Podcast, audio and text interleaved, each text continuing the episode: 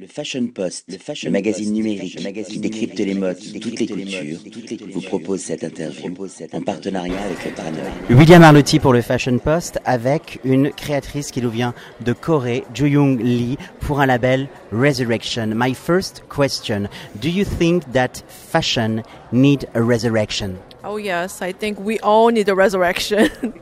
so um, I named the line Resurrection because I want to rebirth and recreation the fashion. So that means resurrect. Yeah. When you are not in a fashion process, mm-hmm. where came your inspiration? Well, I studied music, and my all inspiration is pure from, um, from music and musicians, and also like anywhere. Like I, I love to travel.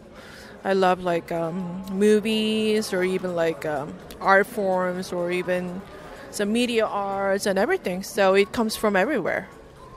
Transparency is like a reveal of skin. And when I look at your collection, yes. there is mesh, there is a gauze mm. of silk, there is all of this transparency effects. Right. Why transparency is, uh, is important for you? Well, uh, I wanted to use um, some transparent material for menswear because I want to try to experiment with like menswear and I wanted to layer a lot of things together. So it's kind of, um, I would say, one plus one, layered by layers. So it's not really kind of transparency, but I want to mix the fabrics together. It's like a reveal, in fact. reveal. Yes, a yes. reveal, a revelation mm-hmm. of the mm-hmm. body.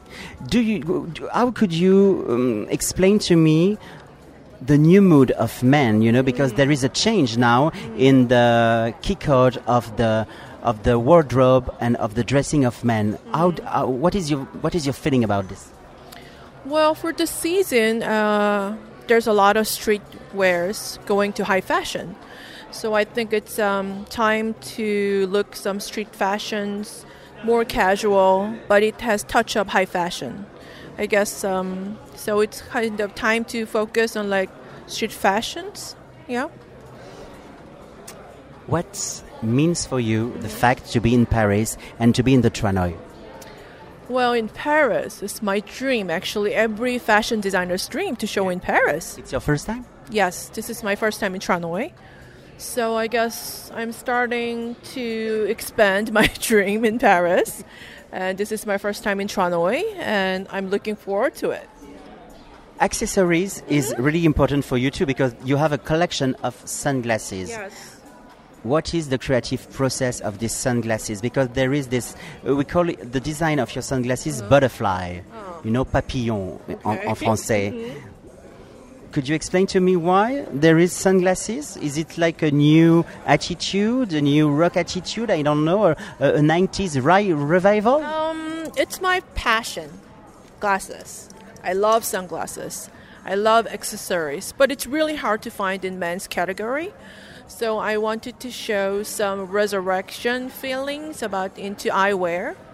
So I have like little touches of studs here for the point of design. So yeah, I mean, eyewear is my second love for the fashion, I would say. hmm And moreover, mystery. It will be the conclusion. Mm. You are a girl with a lot of mystery. really? Yes. yeah, I'm the girl, and I mean, designing menswear. So I guess I wanted to do some mystery works with men's, I guess. Yeah. Thank you so much. Fashion Post, le magazine numérique qui décrypte les modes de toutes les cultures, vous propose cette interview en partenariat avec le Traneur.